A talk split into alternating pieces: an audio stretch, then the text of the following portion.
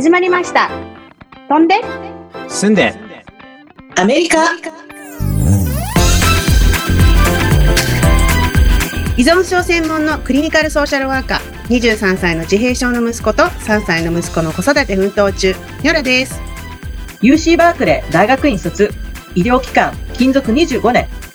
5人のブラッカニーズキッズを育て上げたグランマ、みーちゃんです。元吉本工業社員で今はスタートアップ2社を立ち上げ中、プロニュースドロン .jp でも記事書いてます。よしです。それでは本日のトークトピックはこちら。飛んで住んで日本のお土産。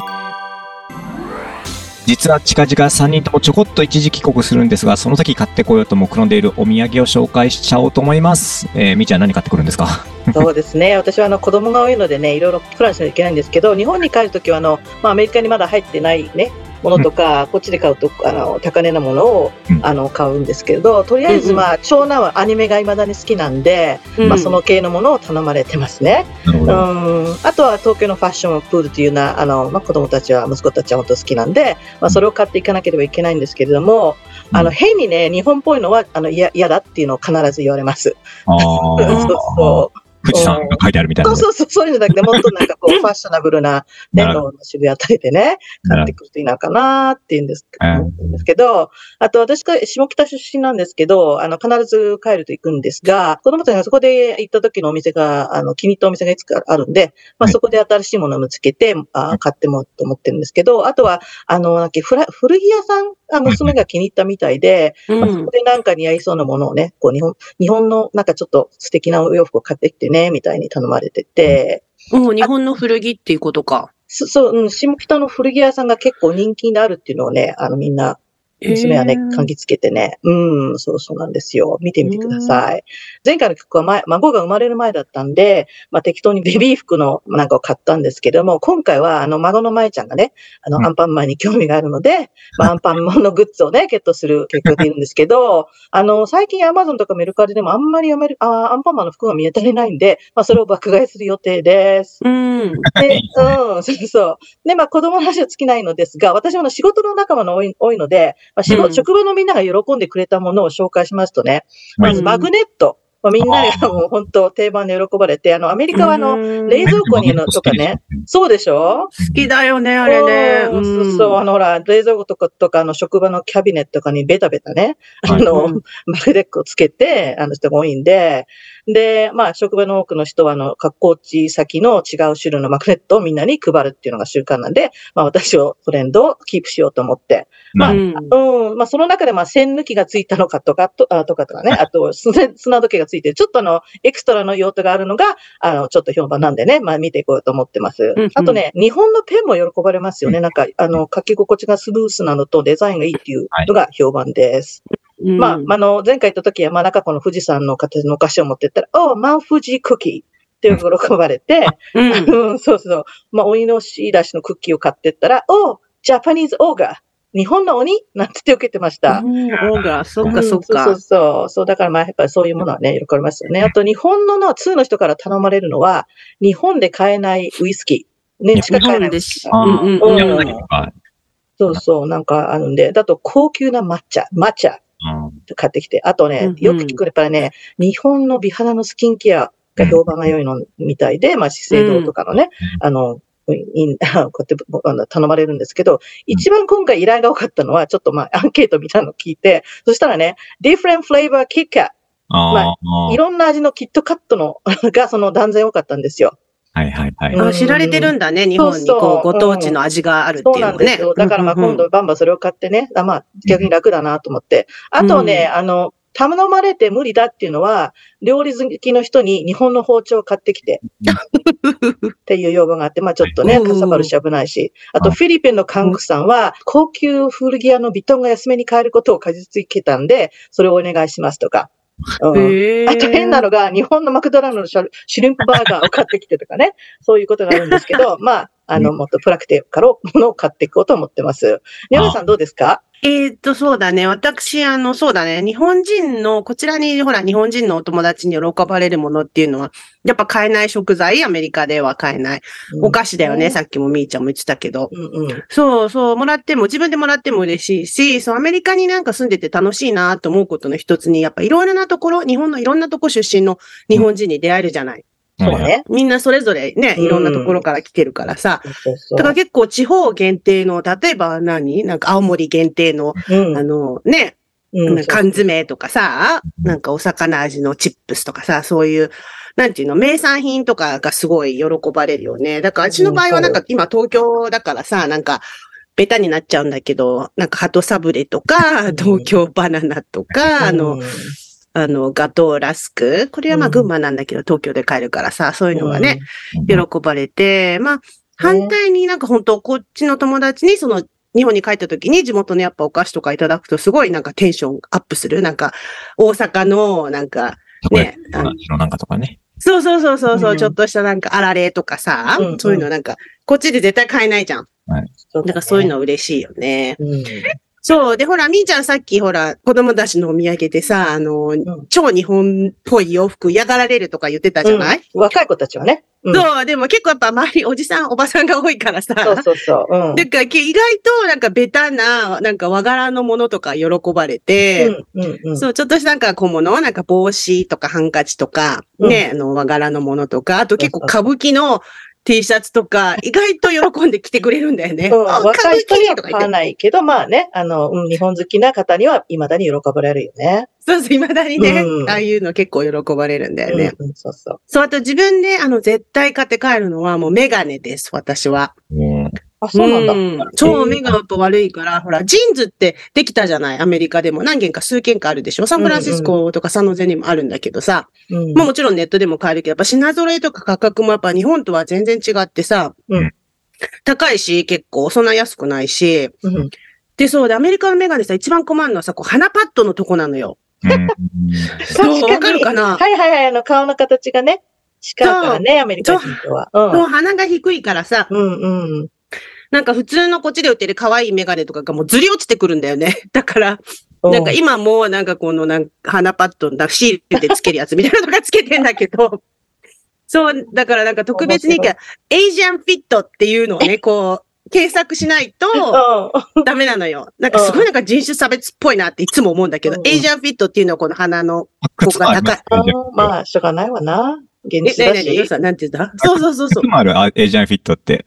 あ、服もあるの？今。靴、スノーボードの靴とかも、やっぱりね、アジアン人って足の甲が甲ビロ、甲ビロとかそういうのあるんで、えええそんな世界にもあるのねそうなん。だ。うんへえ、やっぱエイジアンフィットっていうのも、まあアジア人増えてるからね。やっぱそうだよね。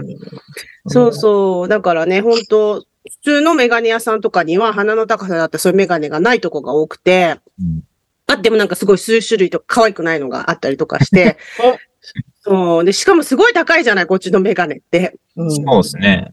あと、処方箋いるじゃないですか、こっちって。あ、そうだ、それもそうだ。処方箋がいるんだよ。うん。ねわざわざお医者さんに会って、そうそう。ね、測ってもらってっていうので、大変なのよ。そう。高いかだから、うん高いよ。で、ほら、私みたいに度が、はなんか強いと、うん結構質のいいレンズに変えていかなきゃいけない。そうじゃなくてすんごい分厚くなっちゃうから。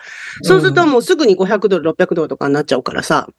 うんまあね、そう保険が効くから、いや、もっと安くなるけどね。もうちょいね、そう。でもほら、やっぱいろいろ欲しいじゃない？で、うんまあね、だからやっぱ日本に行ったら絶対、メガネはもう何個か買ってこようと思ってて。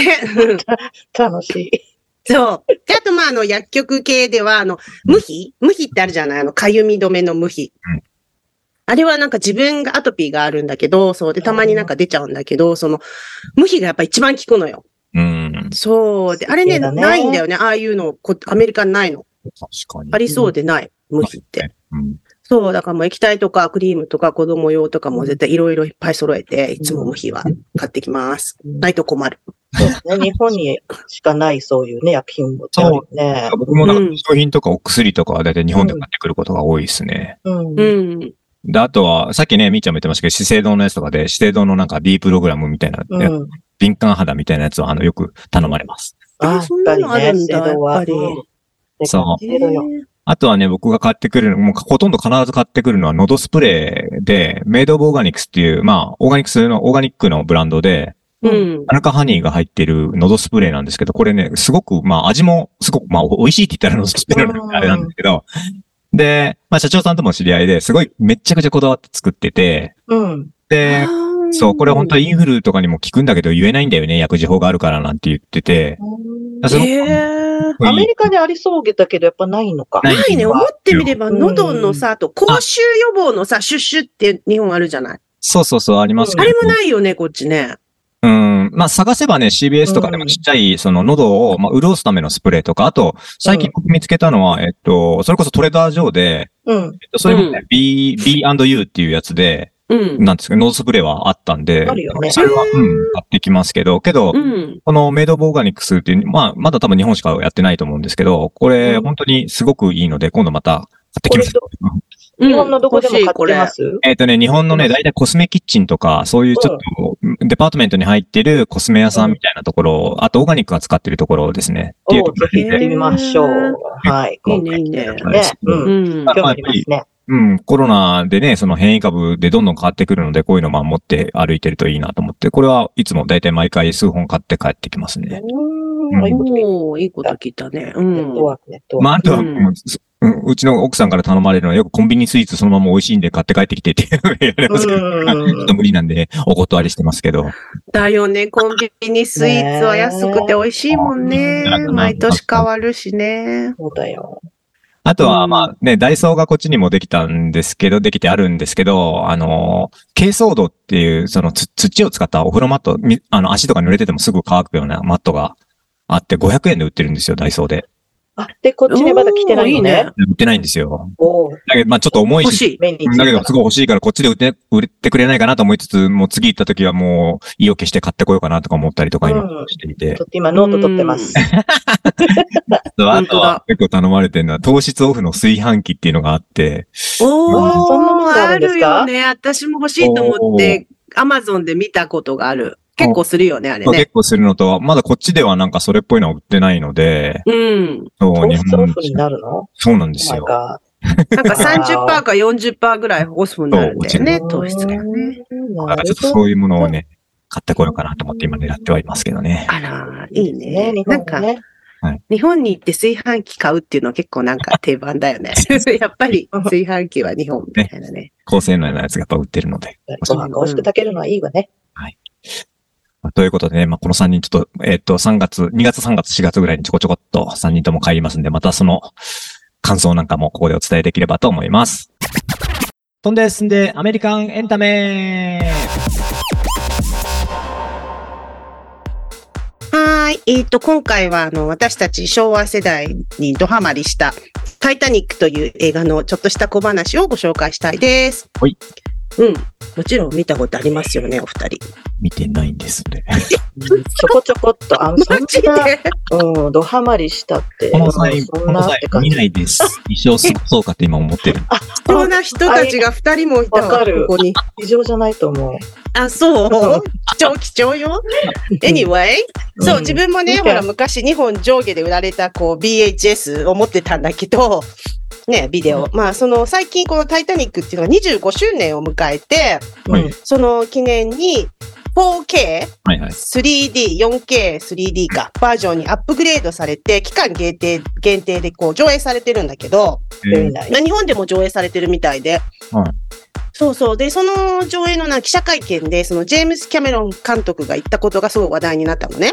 うん。それは、その監督がもし過去に戻れて、その映画を作り直せるんだったら、作品を一箇所だけ作り直したいって言って、そう、今ある知識に基づいて、その、イカダをもう少し小さくしただろう。って言ったんだけど、あの、見てない方にはちょっと分かりづらいかもなんですけど、そのイカダっていうのは、その主人公のローズとジャックのラストシーンで、タイタニックが沈んだ後に、こう壊れたね、ドアにローズが乗っかって、うん。それ助かって、それジャックがほら、死んじゃうでしょ？はいはい。そうそう。でもあのイカダには実は二人乗れるんじゃないかって言って、結構大きい、のよ、映画の中で。いや、大きいよね。大きいよねあ、でかいなっていうのは、それは、その部分は印象があるわ。一緒あるでしょで、それで実はどっちも助かったんじゃないかっていう論争が、確かに。そう今でもすごいずっと続いてるのよ。うん。そう。そんなこ、そそうなの、ソーシャルメディアとか多分ググるとすぐ出てくると思うんだけ Oh ど、結構熱く広げられてて、それで、そでもちろん監督も知ってて、で、それをあの聞いて、じその全く同じ状況を作って本格的なもう実験をすることになって、うん。う。で、やったら結果はもしかしたらあの大きさのなんかイカダである二人が生還できた可能性もあるそうなんだよね。やっぱちょっとなんか不安定になって半分ちょっと足が使ったっていうのがするらしいんだけど、うん。まあそうそうそう。で、そのタイタニックといえばあの最近話題になったネットフリックスの日本のドラマのそのファーストラブっていうのにも結構タイタニックのシーンが重要な場面で使われてたので、うんやっぱ私たち世代にはなんか青春の香りがする忘れられない映画だなと思ってまた見てみようかななんて思いました。見てください。見てください、お二人。はい。maybe. はい。今回は日本のお土産の話をしましたが、皆さん楽しんでいただけましたでしょうか？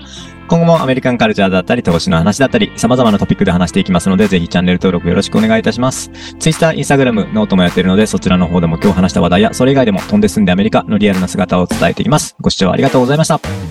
Thank you for listening. See you next time. Bye bye. Bye.